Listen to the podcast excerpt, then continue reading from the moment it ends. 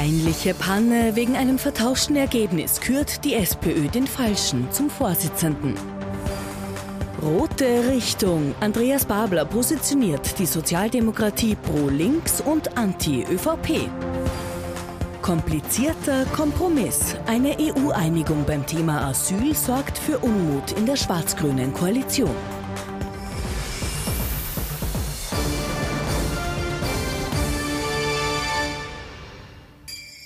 Ich wünsche Ihnen einen angenehmen Sonntagabend nach dem verlängerten Wochenende. Schön, dass Sie wieder mit dabei sind. Unser politischer Wochenrückblick mit unserem Politikexperten Thomas Hofer. Guten Abend und herzlich willkommen. Guten Abend, Herr Knapp. Und Peter Eick, unser Meinungsforscher. Recht herzlich willkommen. Freue mich, Hallo. dass Sie mit dabei Guten sind. Abend. Ja, wir reden auch in dieser Woche wieder über die SPÖ. Und wir werden ausführlich über die SPÖ und über den neuen Chef der SPÖ, über Andreas Babler reden. Letzte Woche haben wir auch über die SPÖ geredet und über den neuen Chef Hans-Peter Doskozil. Aber manchmal kommt es halt anders im Leben. Und die Panne haben Sie sicher mitbekommen und die müssen wir uns einfach noch einmal anschauen.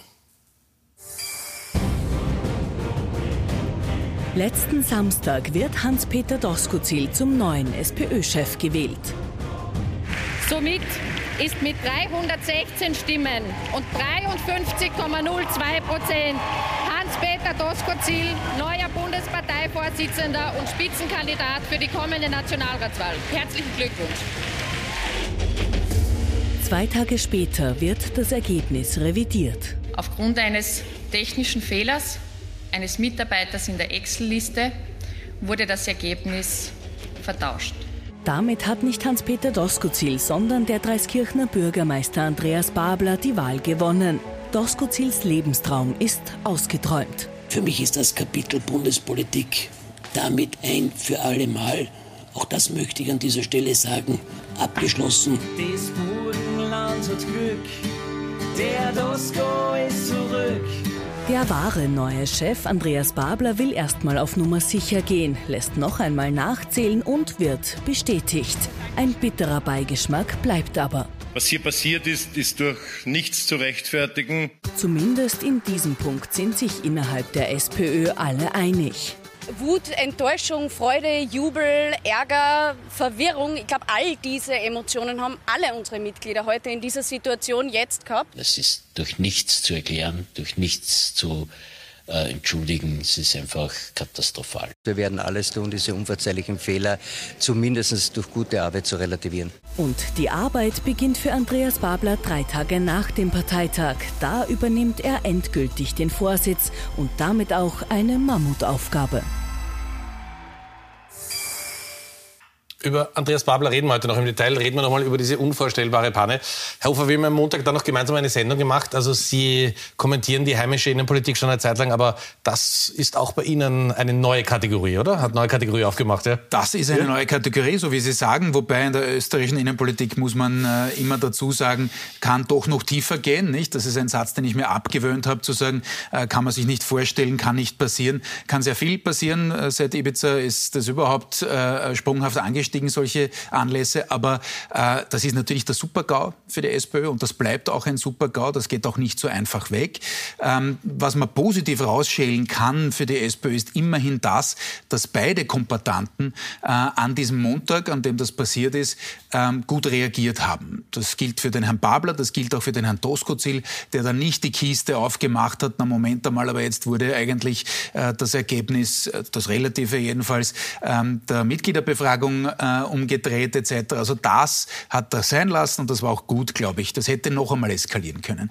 Das, was gefehlt hat aus meiner Sicht, ähm, jetzt konkret was den Herrn Babler angeht, guter erster Schritt, aber dann im Krisenmanagement muss man weitergehen. Genauso wie es jetzt einige Granten von Peter Kaiser bis zum Herrn Luger gesagt haben, äh, es ist ganz, ganz äh, entscheidend, äh, dass man da jetzt mehr macht, als, als erwartet wird im Krisenmanagement. Man müsste jetzt eine Kommission ein, ein, ein, einsetzen, zum Beispiel mit Robert Stein, ist SPÖ-Mitglied, der war lange, lange Jahre Jahre, jahrzehntelang eigentlich Wahlleiter in, im Innenministerium, ist bei allen hoch anerkannt. Der muss sich das im Detail anschauen. Was ist da passiert? Vor allem, welche Ableitungen sind für die Partei zu treffen? Und am gescheitersten wäre auch gewesen, gleich den nächsten Parteitag quasi nachzuschießen, um einfach Babler ähm, mit einem deutlicheren Ergebnis auszustatten. Das hätte er auch bekommen. Warum? Weil, glaube ich, Hans-Peter Doskozil sicher nicht mehr angetreten wäre und damit geht man mit einer anderen Legitimation rein. Denn was weiter bestehen wird, sind natürlich Verschwörungstheorien von A bis Z. Wie war das genau? Wie konnte das sein? Ist da getrickst worden? Ist gegenseitig getrickst worden? All das kann man abstellen, muss man abstellen aus meiner Sicht. Und das hat man versäumt. Man ist zu schnell übergegangen zum, zum, zum Sager, dass man gesagt hat, naja, jetzt haben wir es aufgeklärt, das war die Excel-Liste. Und so ist es ja nicht, Herr Knapp. Warum sind wir überhaupt draufgekommen? Erstens aufgrund der Recherchen oder des genauen Hinschauens des Kollegen Thür vom ORF. Ähm, und zweitens, Entschuldigung, wenn dort die eine Stimme nicht fehlt, dann bleibt das unerkannt. Und dann der nächste GAU, ähm, dann zählt man aus und plötzlich ist es bei jedem, beim Verlierer und beim Sieger wieder eine Stimme mehr. Na hoppala, also da passt ja gröber was nicht. Das war jetzt nicht nur einmal ein, eine falsche Eingabe bei Excel, sondern da ist äh, gröber was schiefgegangen und da muss man sich einfach tiefgründiger damit beschäftigen und das hat man dann zumindest in der weiteren Konsequenz äh, verabsäumt. Wie beschädigt ist die SPÖ als Partei? Eine Partei, die es nicht schafft, 600 Stimmen auszuzählen, traut man dieser Partei mittelfristig zu, dass die ein Land führen kann? Naja, da kann man ja, ja. sagen, ähm, da kann man die Menschen beruhigen, weil Gott sei Dank führen die, nicht die Parteien das Land, sondern die Verwaltung, also die Beamtenschaft. Und auf die kann man sich in den meisten Fällen verlassen. Ähm, dieses Beispiel, das der, der Kollege Hofer da so herrlich zerlegt hat, ist ja auch wieder ein Beispiel dafür, dass nicht jedes Mal die Digitalisierung etwas besser macht, weil hätte man sich wie in der guten alten alten Zeit einfach auf die handschriftliche Auszählung einfach verlassen, wäre bei 600 für zwei Stimmen aller Voraussicht nach äh, gar nichts passiert. Also es ist manchmal auch durchweg sinnvoll, selbst mitzurechnen und zu denken, also Kopfrechnen wird ja schwer unterschätzt, ähm, als äh, das, das in Excel einzugeben. Ist die Partei beschädigt? Ich würde mal sagen, Kurzfristig ja. Warum sage ich kurzfristig? Schlag nach bei den Freiheitlichen, ähm, Schlag nach bei, bei, bei anderen Fehltritten von Parteien. Ähm, wir Wähler und Wählerinnen sind sehr, sehr vergesslich. Und ähm, bei einer Situation hat äh, Peter Kaiser, Landeshauptmann, äh, bei einem Ö1-Interview sehr gut reagiert, wie er dann gesagt hat, na, halten wir bitte mal fest, ich übersetze das jetzt salopp, äh, wir sind vielleicht botschert, aber wir sind nicht korrupt. Äh, und das heißt, er versucht hier natürlich eine, eine Relation herzustellen. Und ich denke, dass Insofern, wenn ähm, Andreas Babler jetzt einmal Tritt bekommt und vielleicht in den nächsten Wochen ein, eine gute Performance hinlegt, wenn die, die Umfragen vielleicht ähm, sogar besser werden, das wissen wir jetzt noch nicht, müssen wir schauen, ähm, dann ähm, wird das natürlich in, in, in Vergessenheit geraten. Aber bin ganz beim Kollegen Hofer. Ähm, es wäre natürlich eine, eine Absurdität gewesen, wenn man da nicht draufgekommen wäre, sondern es wäre der Hans-Peter Doskozil ähm, äh, ein Parteichef geworden. Und vielleicht irgendwann später wäre die Kiste ähm, ähm aufgebrochen. Ähm, deswegen ähm, ist es, glaube ich, immer gut, wenn man diese Stimmzettel zu einem gewissen Zeitpunkt dann vernichtet, weil dann kann nämlich nichts mehr ähm, ähm, passieren, um es mit einem bisschen Galgenhumor zu um, umranken. Sie äh, führen uns immer wieder auf den Boden der Realität zurück, was ganz gut ist. Also das heißt, in, in, in, in, Ihrer Wahrnehmung ist es auch so, dass das jetzt natürlich äh, in, unseren Kreisen, wir, die wir darüber berichten, die super Lachnummer ist und sagt ein Wahnsinn und, und, und die ganze Welt lacht uns aus. Aber bei vielen Menschen äh, äh, ist das jetzt einmal sagen, okay, die können halt nicht zählen, aber übermorgen vergessen. Also in diese Kategorie würden Sie das einordnen? In, ja? diese Kategorie würde ich es tatsächlich einordnen. Natürlich gibt es hier viel Häme, viel Spott. Ähm, und es stellt sich natürlich schon die Frage, wie verlässlich ist, ist eine Partei.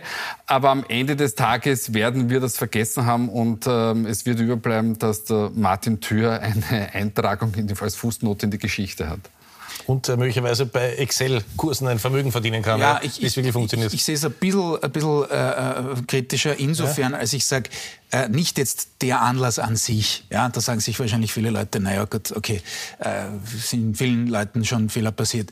Äh, ich glaube trotzdem nicht, dass das passieren darf. Ja, das war eine so weitreichende Entscheidung für diese Partei, dass man nicht wegschauen kann. Und ganz ehrlich, es gibt nur die eine Erklärung, dass man weggeschaut hat auf breiter Ebene, weil ansonsten muss das auffallen. Geht gar nicht anders.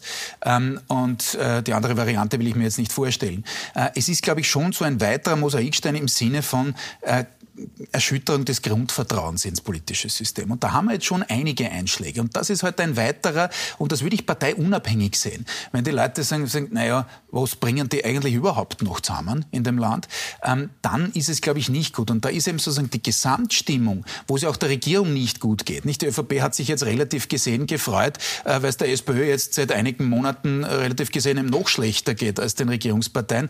Also bitte, das ist ja keine Kategorie für Erfolg. So kann man ja äh, politische Arbeit nicht definieren oder messen. Ja? Also ins Negative kann man es immer messen, aber ich finde das schon ein Problem.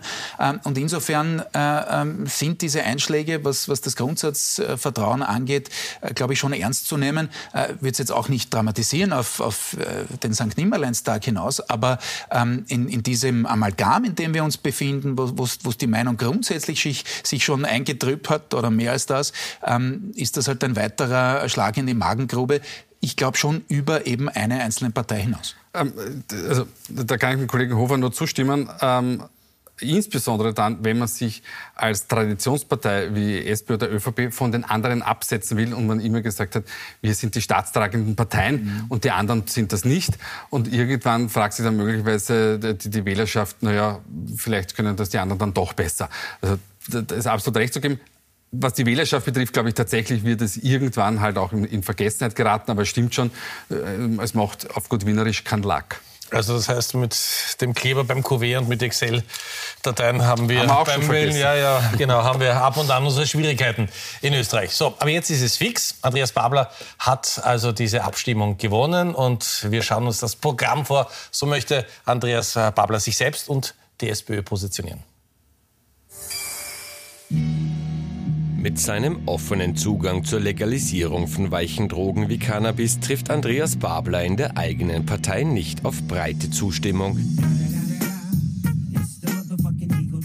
Der Wiener Bürgermeister rückt dann auch aus, um zu betonen, dass es sich nicht um die neue rote Parteilinie handle.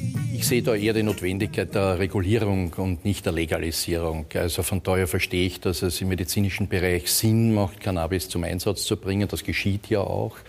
Äh, die Zugänglichkeit, die allgemeine Zugänglichkeit sollte aber stark reguliert sein und von daher äh, denke ich, wird das kein so ein starkes Thema werden.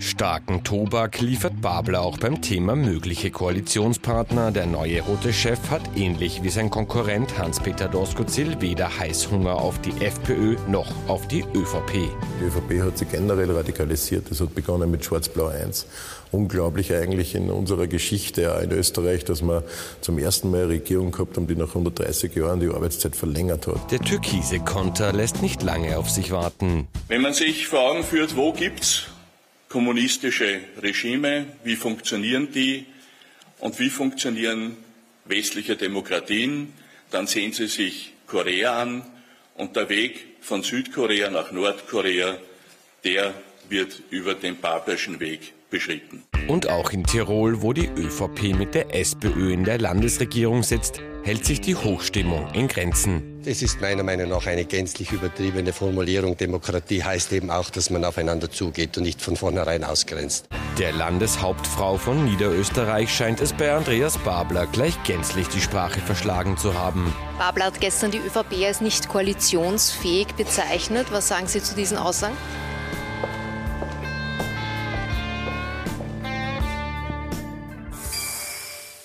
Andreas Babler macht also die niederösterreichische Landeshauptfrau zumindest mal sprachlos. Das ist eine Leistung. Äh, er schließt die ÖVP nahezu aus äh, für eine Koalition, ähm, nimmt sich relativ viele Optionen relativ zu Beginn. Das wird ihm auch alles immer und immer wieder vorspielen. Ist das geschickt? Ja, da, äh, immerhin, glaube ich, hält auch die Analyse von vergangener Woche, ja. weil das haben wir schon beim Herrn Droskozil ja. auch besprochen.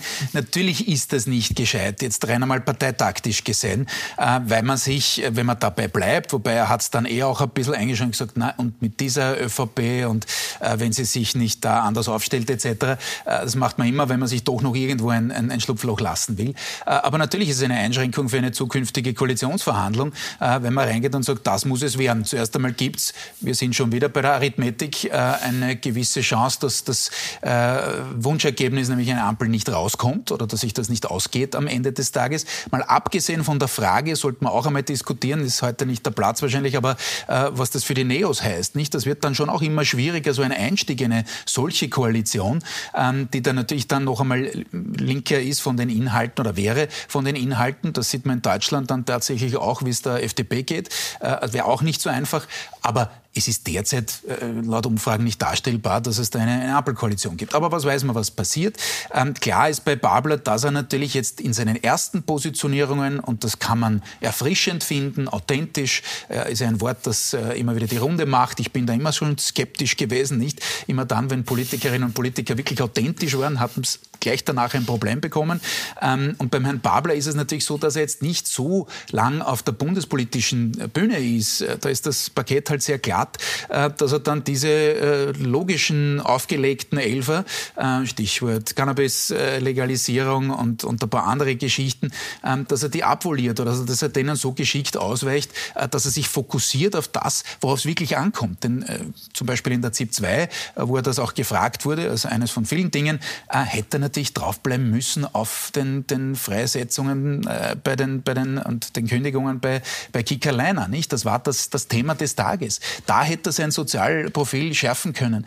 Ähm, und da ist er natürlich, wie gesagt, kann man authentisch, kann man erfrischend finden, ähm, aber da ist er in der Schwerpunktsetzung, in der Themensetzung, ähm, meandert er viel zu sehr herum. Auch die Geschichte mit der innerparteilichen äh, Demokratie, wo ihm gleich die Wiener SPÖ in die Parade fährt, die ihn gemacht hat, das muss man auch dazu sagen. Auch hier müssen wir das korrigieren von vergangener Woche. Wir wussten es natürlich auch nicht, so wie niemand im Land. Ähm, aber klar hat die Wiener SPÖ dann noch einmal die Kurve bekommen, hat jetzt diese Machtposition, die innerparteiliche schon auch mal drüber gerettet, nachdem er bei Randy Wagner verloren hat. Ähm, aber da war klar, äh, gleich einmal der Pflog da, der Wiener Landespartei zu sagen, na Moment einmal, das mit den Abstimmungen über Regierungspakte und, und, und zukünftige Vorsitzende, zumal auf Landesebene, das sehen wir ein bisschen anders. Also da wird man sehen, wie geschickt der Herr Babler jetzt schon mal bei den ersten Personalentscheidungen am Dienstag äh, wirklich vorgeht und, und, und wie trittsicher er dann wirklich ist. Wir haben nur ÖVP-Generalsekretär Stocker gesehen, der spricht schon von Nordkorea. Ist Babler wirklich so weit links und vor allem wird er so weit links wahrgenommen? Naja, also äh, bevor wir ja? zu, zu, ja? zur Frage der Woche ja? kommen, noch, noch ein kurzer Anschluss.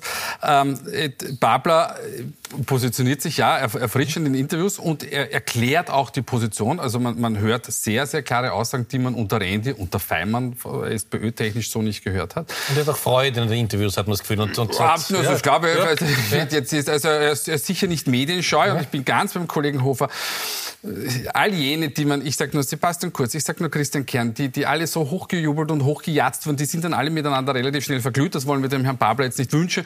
Aber ja, er hat seine Position geklärt und sie wird von der Bevölkerung sehr klar wahrgenommen. Wir haben nämlich gefragt, wie sind denn die unterschiedlichen ähm, Parteichefs und Chefinnen, also es gibt eine A-Chefin nur noch, die, die Frau äh, Meinl-Reisinger, ähm, wie sind die links oder rechts positioniert? Und da sieht man, ähm, ähm, eine Auffälligkeit, nämlich, dass Andreas Babler wirklich weit links ähm, positioniert ist, sind, sind die 49 Prozent. Und wir haben natürlich auch noch gefragt, wie positionieren sich die Österreicherinnen selbst? Also gesagt, wo positionieren sie sich? Und da kommt ein Wert von, also vier links der Mitte heraus.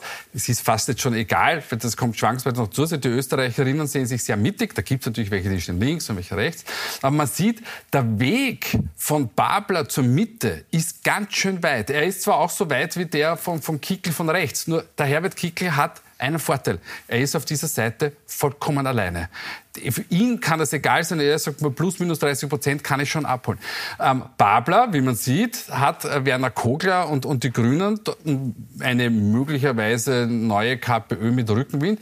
Da wird es dann erstens mal auf der linken Seite ein bisschen eng und dann ist der Weg zur Mitte ganz schön weit. Und ähm, Christian Kern und äh, Pamela Rendi-Wagner waren nicht so weit links positioniert.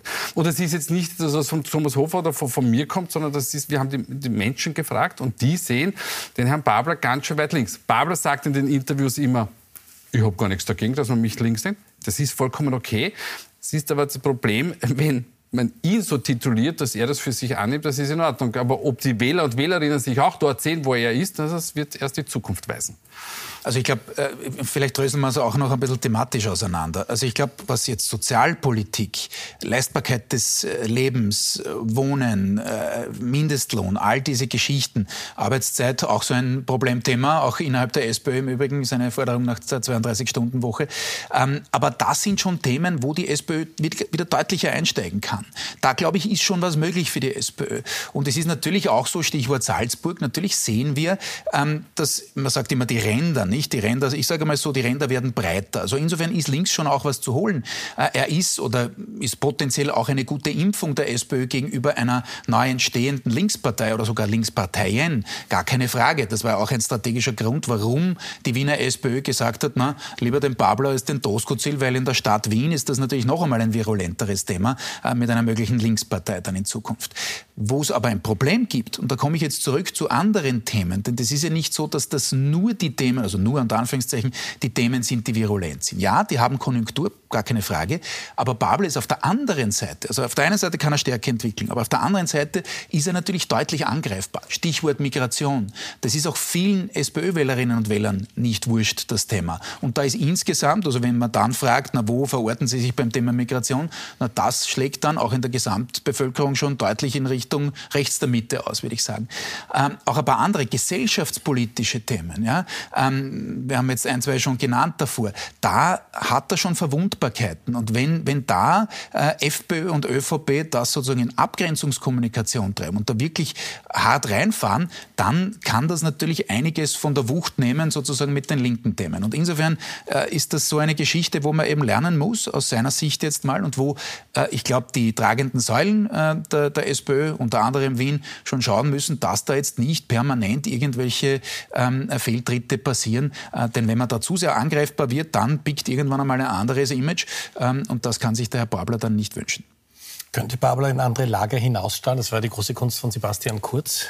Derzeit nicht. Ähm, wir haben uns nämlich die Wählbarkeit der Parteien angesehen.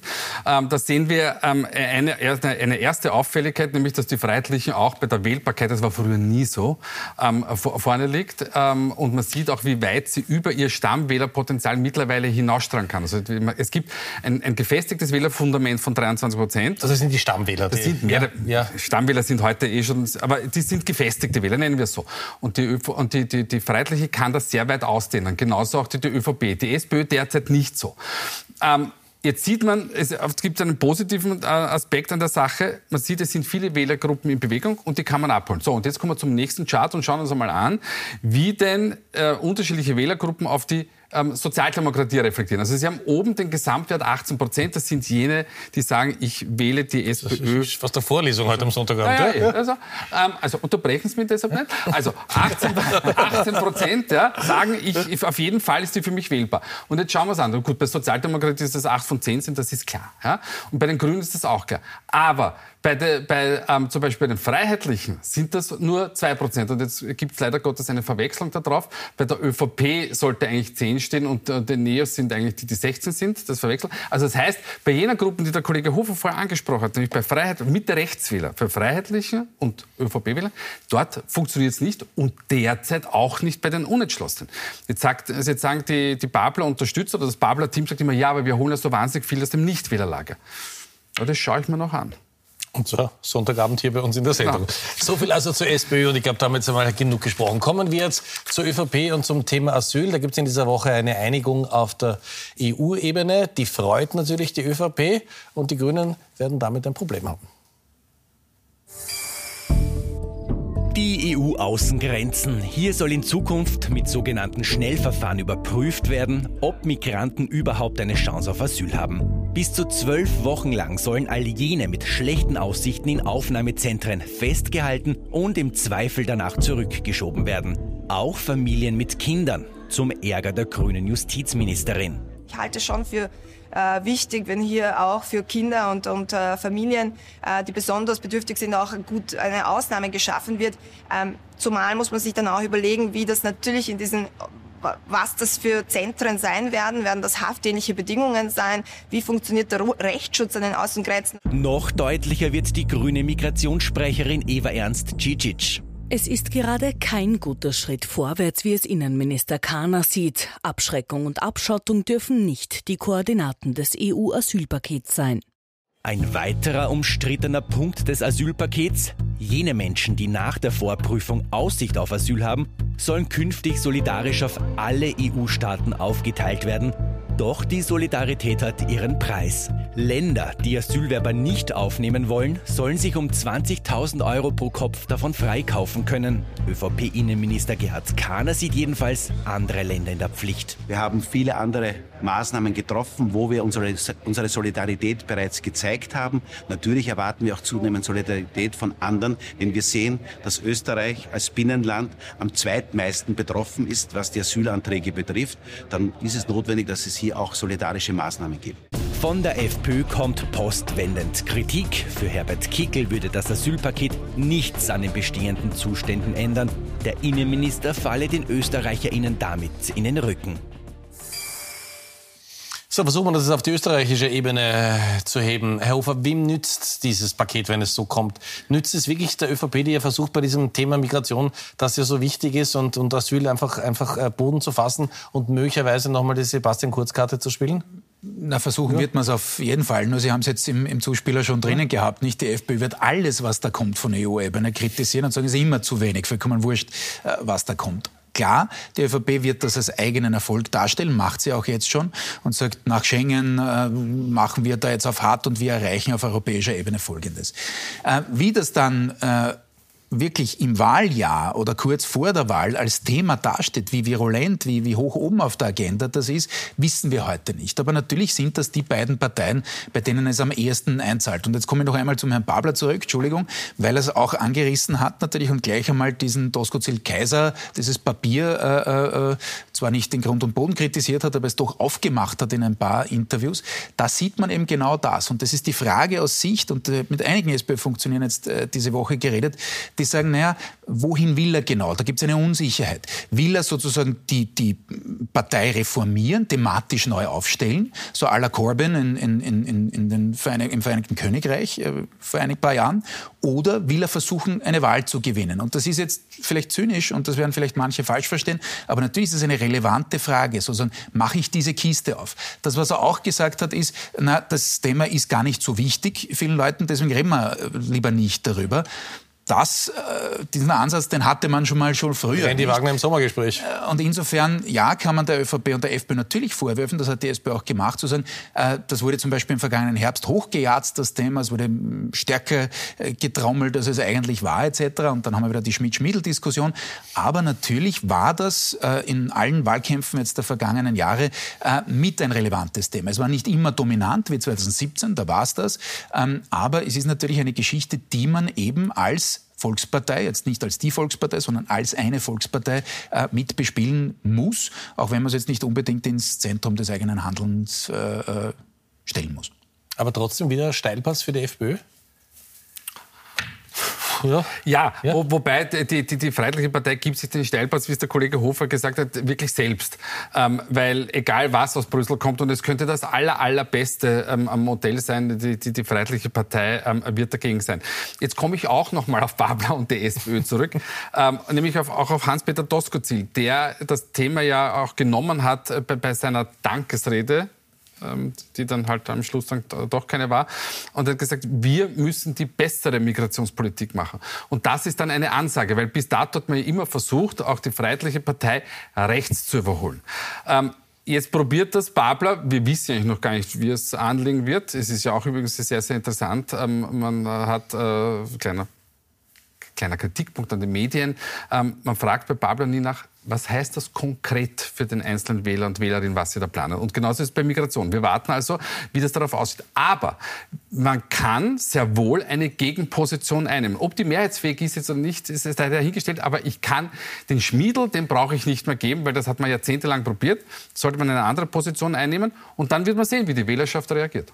Und was bedeutet das für die Grünen, die ja momentan noch in der Regierung ja. mit der ÖVP sind? Und für die ist das natürlich auch super heikel. Wir haben die Justizministerin gesehen. Im Frau Sadic haben ja? einen Zuspieler gehabt. Das ist äh, einerseits heikel. Allerdings sage ich dazu, das ist äh, seit Beginn dieser Regierung ein heikles Thema für die Grünen. Äh, da gab es ja und gibt es ja auch im Regierungsprogramm quasi die Sollbruchstelle im Sinne von, da kann man sich auch gegenseitig überstimmen im Nationalrat, was das Thema Migration angeht. Also da also ÖVP und Grüne äh, finden da nicht mehr zusammen. Ich glaube, man, das ist einer dieser Bereiche, wo man sich darauf verständigt hat, dass man das nutzt, um sich gegenseitig sozusagen zu fremdpositionieren und selber halt das Profil für die eigenen Zielgruppen zu schärfen.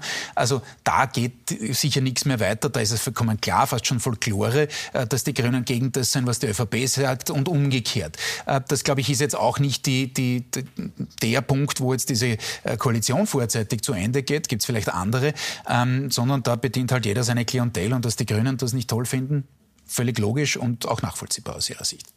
Wenn Sie uns heute Abend in Tirol zuschauen, dann freut mich das natürlich ganz besonders. Und dann kennen Sie das Gauderfest. Das findet jedes Jahr im Zillertal statt. Und in diesem Jahr, und da wird übrigens ganz, ganz ordentlich gefeiert. Und in diesem Jahr war hoher Besuch mit dabei beim Gauderfest im Zillertal, nämlich Kanzler Karl Nehammer hat mitgefeiert und als Unterstützung hatte er noch die Staatssekretärin Claudia Plackholm mit dabei. Eigentlich hätten wir Bilder vorbereitet, aber ich erzähle sie Ihnen ganz gerne. Die Bilder schauen wir uns dann nach einer kurzen Pause an, würde ich vorschlagen. Ah, jetzt haben wir sie genau. Also Sie sehen, der Kanzler in Partylaune. Wir reden gleich über diesen Auftritt. Ist das ein Kanzlerauftritt, wie er sein soll, oder darf der Kanzler auch ganz einfach mal feiern und Party machen? Wir machen eine kleine Pause und sind gleich wieder zurück.